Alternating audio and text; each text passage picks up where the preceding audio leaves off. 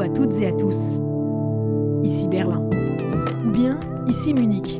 Dans l'armoire à clichés française, quand on ouvre le tiroir Allemagne, c'est souvent en fait à la Bavière que l'on pense. Des femmes blondes au bustier serré, des messieurs en culotte de peau, la montagne et la bière.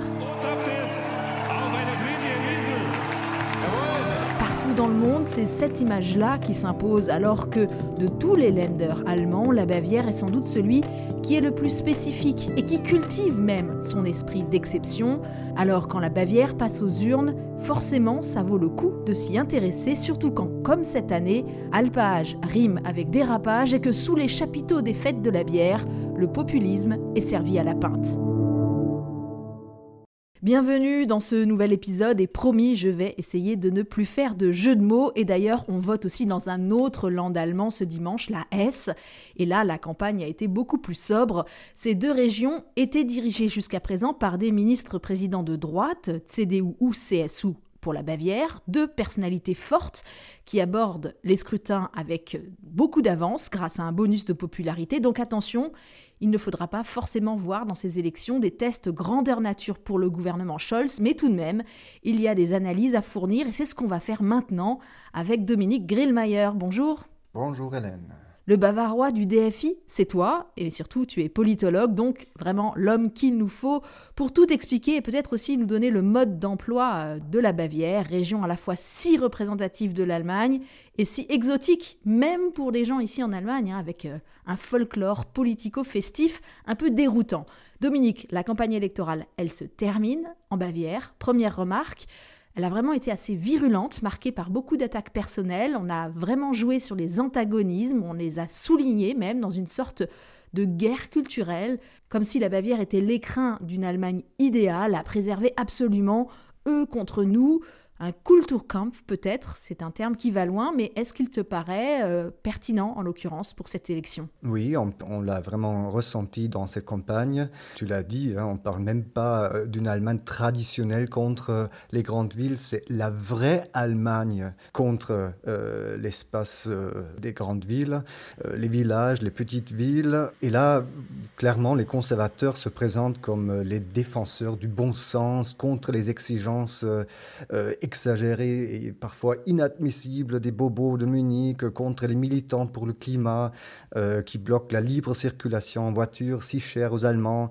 Ce discours, ils veulent nous interdire tout, le moteur thermique, euh, les vacances en avion, la viande, la chaudière à gaz même nous imposer peut-être le langage genré, ça va très loin pour le moment, c'est vrai. Avec euh, des représentants de partis d'opposition qui sont sifflés, insultés, agressés, au moins verbalement. Des scènes qu'on ne s'attend pas du tout à voir en Allemagne, où la politique repose, on le sait bien, sur l'art du compromis, mais là, les Verts tout particulièrement ont été désignés à la vindicte. Leur tête de liste, Katharina Schulz, a même été la cible d'un jet de pierre. Les Verts euh, qui se présentent maintenant comme euh, les défenseurs de la culture démocratique en Allemagne et en Bavière, s'engagent pour euh, que les élections régionales soient aussi un vote sur la décence en politique, avec un, slogan de, de, dernière minute, Herz statt Hetze, du cœur au lieu de la haine. Alors celui qui a donné le ton de cette campagne, c'est le ministre-président sortant, Markus Söder. Die Grünen passen mit ihrem Weltbild nicht zu Bayern. Auf gar keinen Fall. L'homme qui veut incarner la Bavière, nous dit le Spiegel, qui vient de sortir un podcast de près de 4 heures sur lui. Zöder, le géant de Nuremberg, as de la mise en scène, expert de la communication politique. Les collègues du Spiegel ont appelé leur podcast Zöderland et les deux premiers épisodes ont pour titre Popstar et Populiste. Est-ce que ça te va comme définition? Alors, il se verrait bien popstar, euh, c'est assez clair, ça lui plairait. Populiste, oui. Il sait très bien capter ce que ressentent les gens. Euh, il peut y adapter son discours, euh, même s'il faut faire des virages. Aucun problème pour lui. J'aimerais peut-être rajouter un troisième P, P comme pouvoir. Thomas Vider du Monde l'a bien caractérisé en parlant d'un animal politique sans autre boussole que son intérêt du moment. C'est assez précis, je trouve. C'est un homme qui a rarement caché ses ambitions, en fait. Au sein de la CSU, il a été réélu à la tête du parti avec un score stalinien de 97%. Donc euh, voilà, pour le moment, tout va bien, mais ça dépend évidemment aussi du résultat de cette échéance. Il va gagner les élections, mais effectivement, ça va dépendre du score de son parti, 35%, 40%. Euh, ce sont des résultats dont beaucoup rêveraient sans doute, hein, mais il faut rappeler que la CSU, quand même, il y a quelques années, elle gouvernait encore toute seule, en majorité absolue. Du coup, Zöder a mis le paquet pour vendre sa Bavière, le plus bel endroit pour vivre, dit-il, extrait de son clip de campagne. Bayern ist ein schönes Land. Sind wir ehrlich, in Bayern lebt sich's auch besser als anderswo. Il vante une terre de nature et de culture, de tradition et d'innovation qui ne doit rien renier. Bayern soll Bayern bleiben. Il aime bien rappeler aussi que le PIB de sa région, c'est l'équivalent de celui de la Grèce, du Portugal et de la République tchèque réunis. Il y a ce poids économique avec lequel il peut toujours jouer euh, en, en expliquant voilà, qu'on est économiquement fort. euh, Et c'est grâce aussi à une politique d'innovation de la CSU depuis des décennies. Donc, euh, si euh, on a un tel succès, c'est aussi lié au parti qui gouverne la Bavière depuis très longtemps, euh, sans interruption pratiquement. Et pourtant, euh, il faut jamais oublier qu'il y a aussi de grands enjeux pour l'économie bavaroise qui est fortement industrialisée. Ce succès me semble quand même euh, euh, menacé par plusieurs facteurs qu'on connaît bien maintenant. C'est euh, la transition énergétique euh, et où il y a quand même beaucoup de réticence euh, en Bavière. Il y a un grand retard dans le développement des réseaux électriques. Il y a l'augmentation des prix de l'énergie, un manque terrible euh, de la main-d'œuvre qualifiée, mais aussi pour les profs à l'école, etc. Et où la CSU a peut-être aussi fait des erreurs euh, dans, dans, le passé. Il y a une certaine pénurie de logements. Donc voilà, il y a quand même des enjeux qu'il faut régler et on peut toujours s'interroger si la CSU a toujours les bonnes solutions. Donc, pour convaincre, Zöder n'a compté ni son temps ni son énergie, il a labouré le terrain tout l'été, c'est une bête de campagne. Il mange, il boit en très grande quantité. Il a un profil un peu à la Chirac des années 70-80. hein. S'il le faut, il irait jusqu'à tâter le derrière des vaches. Et l'exercice qu'il adore, et dans lequel il excelle, il faut bien le dire, ce sont les, discours dans les Bierzelten, ces chapiteaux de fête de la bière qu'on a dans toutes les communes de Bavière en cette période de l'année. Là, il faut divertir autant que provoquer face à un public qui est plus ou moins alcoolisé, qui aime l'ambiance corps de garde, où bière et viande sont consommées en excès. Clairement, ce ne sont pas des lieux où on fait du politiquement correct. Dominique, j'ai vérifié, ça fait 53 ans que les élections bavaroises ont toujours lieu fin septembre ou début octobre. C'est vraiment un contexte idéal, en fait, pour tous ceux qui veulent taper sur la gauche. Oui, la saison des grandes fêtes de bière, c'est justement l'automne, mais en fait, tu trouveras toujours une tente dès le printemps et c'est la meilleure tribune pour les politiques. Ça fait partie du jeu de chaque campagne en Bavière. Euh, avec le mercredi des cendres, par exemple, Politische Aschermittwoch à Passau et dans les petites villes autour, euh, ce sont vraiment des événements où on peut se montrer assez proche du peuple, euh, des vrais gens, euh, loin de la bulle munichoise euh, devenue un bastion des Verts. C'est vrai, et ça rend plus compliqué évidemment les choses pour les Verts. La gauche en général, hein. Oui, le SPD est aujourd'hui euh, plus que jamais marginalisé, autour de 8-9%. Et Ils ont fait une campagne avec des thèmes euh, sociaux, les places en crèche, les logements, etc. Mais on n'a pas l'impression qu'on en parle beaucoup. Pour revenir au vert, en 2018, ils avaient fait 17,6%. Et là, malgré la dureté de la campagne et aussi l'impopularité du gouvernement à Berlin, ils semblent quand même se maintenir tant bien que mal. Tout à fait. Et euh, il y avait euh, un temps où Söder a même un peu flirté avec l'option de gouverner avec les Verts. Et voilà, maintenant ils sont autour de 15%. Ils se disputent le deuxième place avec les Freie Wähler et avec l'AFD, euh, ce qui peut être aussi un peu préoccupant. Les Freie Wähler dont tu parles, il s'agit du parti dit des électeurs libres, donc on a en fait un troisième parti de droite assez décomplexé sur l'échiquier politique bavarois. Oui, tout à fait. On est autour de 60% hein, pour des partis conservateurs ou de droite ou de droite extrême. Euh, et pour les Freie Wähler, hein, c'est pas évident de les classer sur l'échiquier politique. On ne peut pas simplement les classer entre la CSU et l'AFD en parlant d'ultra-conservateurs, car au départ, quand même, il s'agissait d'associations d'électeurs indépendants au niveau communal.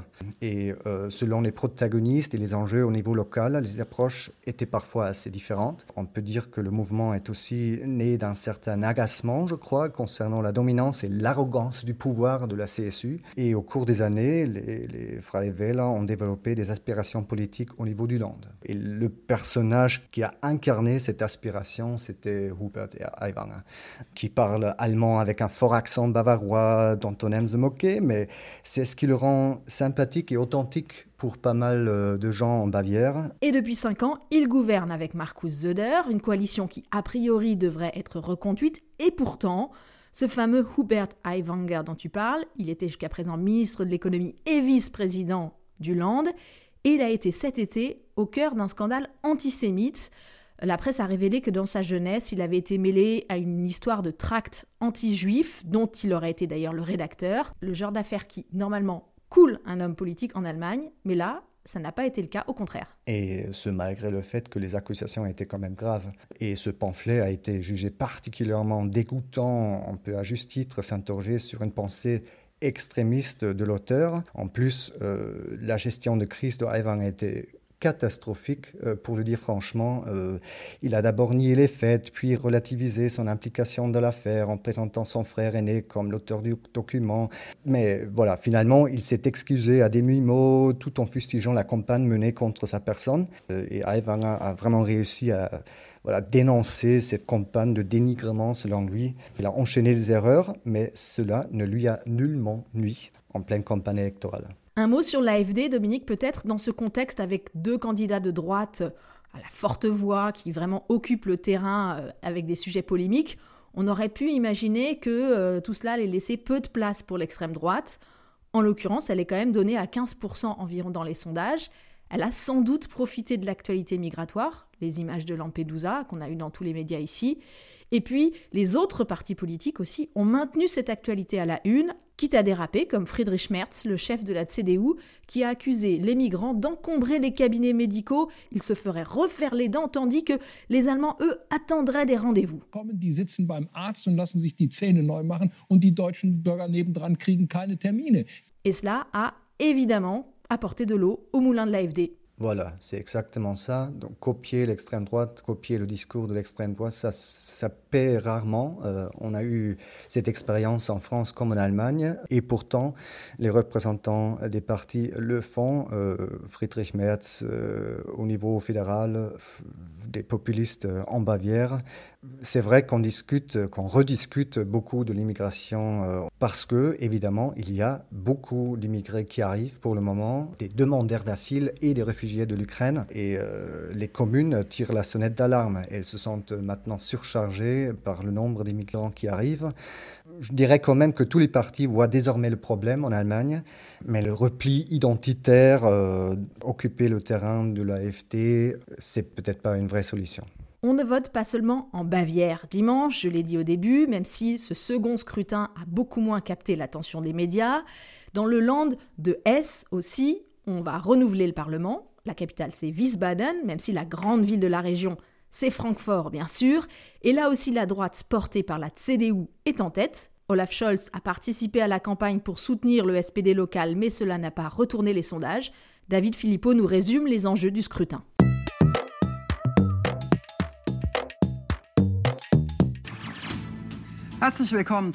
Débat à la télévision régionale entre les trois principaux candidats. Le premier grand thème évoqué, c'est l'immigration et les déclarations polémiques du chef de la CDU sur les soins dentaires pour les demandeurs d'asile au détriment des Allemands. Sur le plateau, le candidat de son parti, Boris Rhein, est gêné aux entournures.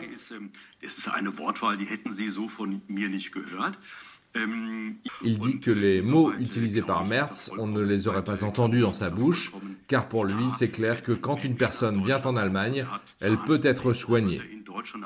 Grande favorite du scrutin avec plus de 10 points d'avance dans les sondages, la CDU dirige le Land depuis bientôt 10 ans en coalition avec les écologistes. Tarek Al-Wazir est leur tête de liste. Le cœur de l'idée européenne, c'est la liberté de circulation entre les pays Mais défendre le droit d'asile, c'est aussi accepter que celui qui ne remplit pas les critères doit quitter le territoire. Humanité, mais fermeté, il en appelle à la responsabilité des électeurs. On a le droit d'être en colère contre une loi ou contre le gouvernement, mais ce n'est pas une raison pour donner sa voix aux ennemis de notre démocratie. En effet, l'alternative pour l'Allemagne n'a jamais été aussi haut dans les sondages en S, autour de 15% d'intention de vote. Un scrutin dans un contexte de grande incertitude. Il y a deux semaines encore, presque un électeur sur deux ne savait pas pour qui voter. Écoutez Connie et Janosch rencontrés sur un marché de Francfort. Je vais voter par défaut. Je ne suis enthousiasmée par aucun des partis. Je voudrais choisir en fonction d'enjeux comme le climat, le logement. Mais que proposent les partis concrètement Rien. Personne ne parle de ces élections. Les gens sont fatigués de la politique. Ils sont déçus par l'Union européenne et préoccupés par leur quotidien et le coût de la vie. Réponse de Nancy Faeser, la candidate du SPD, qui est aussi ministre fédérale de l'Intérieur. Je crois qu'il faut que les gens voient que nous cherchons des solutions pour que leur vie soit plus facile, pour que les prix de l'énergie baissent, pour que l'inflation recule. Nous avons actuellement un budget d'austérité à Berlin, mais cela a du sens, car si nous continuons à nous endetter, l'inflation sera plus élevée. Il faut aussi expliquer aux gens pourquoi on fait cela. Nous avons besoin d'une bonne politique sociale qui soit perceptible au quotidien. Les sociodémocrates, les écologistes et les libéraux, les trois partis au gouvernement à Berlin, s'attendent à un score en recul pour cette élection test qui se situe à mi-mandat.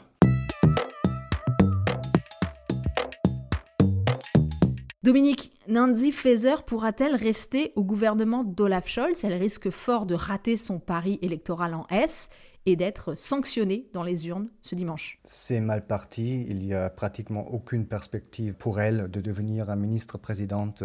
Euh, et même en s'alliant avec les Verts et peut-être les libéraux, il n'y a pas perspective de pouvoir pour elle pour le moment. C'est-à-dire, euh, c'est plutôt raté pour euh, Madame Faeser et on peut la critiquer bien sûr déjà, est-ce qu'elle a vraiment consacré assez de temps à son poste ministre euh, de l'Intérieur, où elle doit régler pas mal de choses, dont euh, la question d'immigration, et en même temps faire campagne en Est? Elle a été beaucoup critiquée pour ça. C'est le chancelier qui va décider si elle peut rester en poste. Euh, pour le moment, je vois pas de signe qu'elle pourrait éventuellement perdre le poste. Attendons quand même les résultats électoraux, mais la CDU a vraiment une belle avance et Boris Rhein devrait donc rester ministre-président. Et pourtant, la gauche euh, laisse entendre hein, jusqu'au bout de la campagne qu'elle pourrait quand même tenter de former une coalition si elle a suffisamment de sièges, bien sûr, si c'est arithmétiquement possible. Mais je me demande quand même si politiquement ou même démocratiquement, euh, c'est quelque chose qui est envisageable que le parti qui va sortir en tête des élections, en l'occurrence la CDU, soit exclu du pouvoir ou même euh, du processus de formation de coalition Alors d'abord, euh, c'est naturel que le candidat qui arrive en tête va essayer de former un gouvernement. C'est clair. Donc on peut s'attendre qu'en S, M. Rhein va entrer dans des discussions avec les autres partis dans la perspective de commencer des négociations avec euh, un des partis arrivé deuxième ou troisième. Euh, par contre, si cela s'avère difficile ou infaisable, parce que les positions ne convergent pas, euh, les autres partis peuvent également essayer de former une coalition contre le parti arrivé en tête, la CDU. cela a déjà été fait au niveau fédéral, pendant la phase des gouvernements sociaux libéraux, par exemple. Dans les années 70, le SPT est une seule fois arrivé en tête, c'était en 1900. 1972. Et pourtant, le SPD et le FDP ont continué leur coalition.